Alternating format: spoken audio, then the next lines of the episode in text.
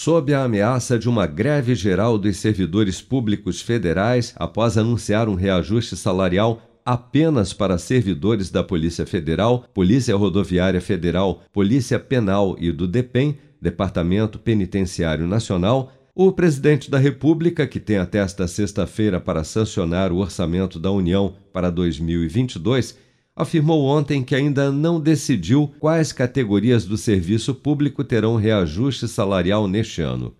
Em entrevista à TV Jovem Pan News, Bolsonaro disse ainda que, apesar de representar uma parcela mínima do orçamento, o aumento prometido a policiais neste ano está suspenso. Acompanhe.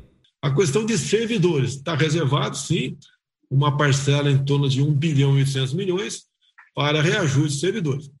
Você pode ver, a nossa folha é superior a 300 bilhões. Então, você pega 2 bilhões, é menos de 1%. Se for para diluir esse montante para todos, dá menos de 1% é, o valor. É, há uma grita de maneira geral, porque a intenção inicial foi essa, sim, não vou negar, reservar um, um, algum reajuste para policiais federais, policiais rodoviários federais e o pessoal, o DEPEN, Departamento Penitenciário. E, então, isso está suspenso. Estamos aguardando o desenlace das ações. Ou seja, a gente pode aí é, fazer justiça com três categorias, não vai fazer justiça com as demais, sei disso, mas fica aquela velha, aquela velha pergunta a todos, né?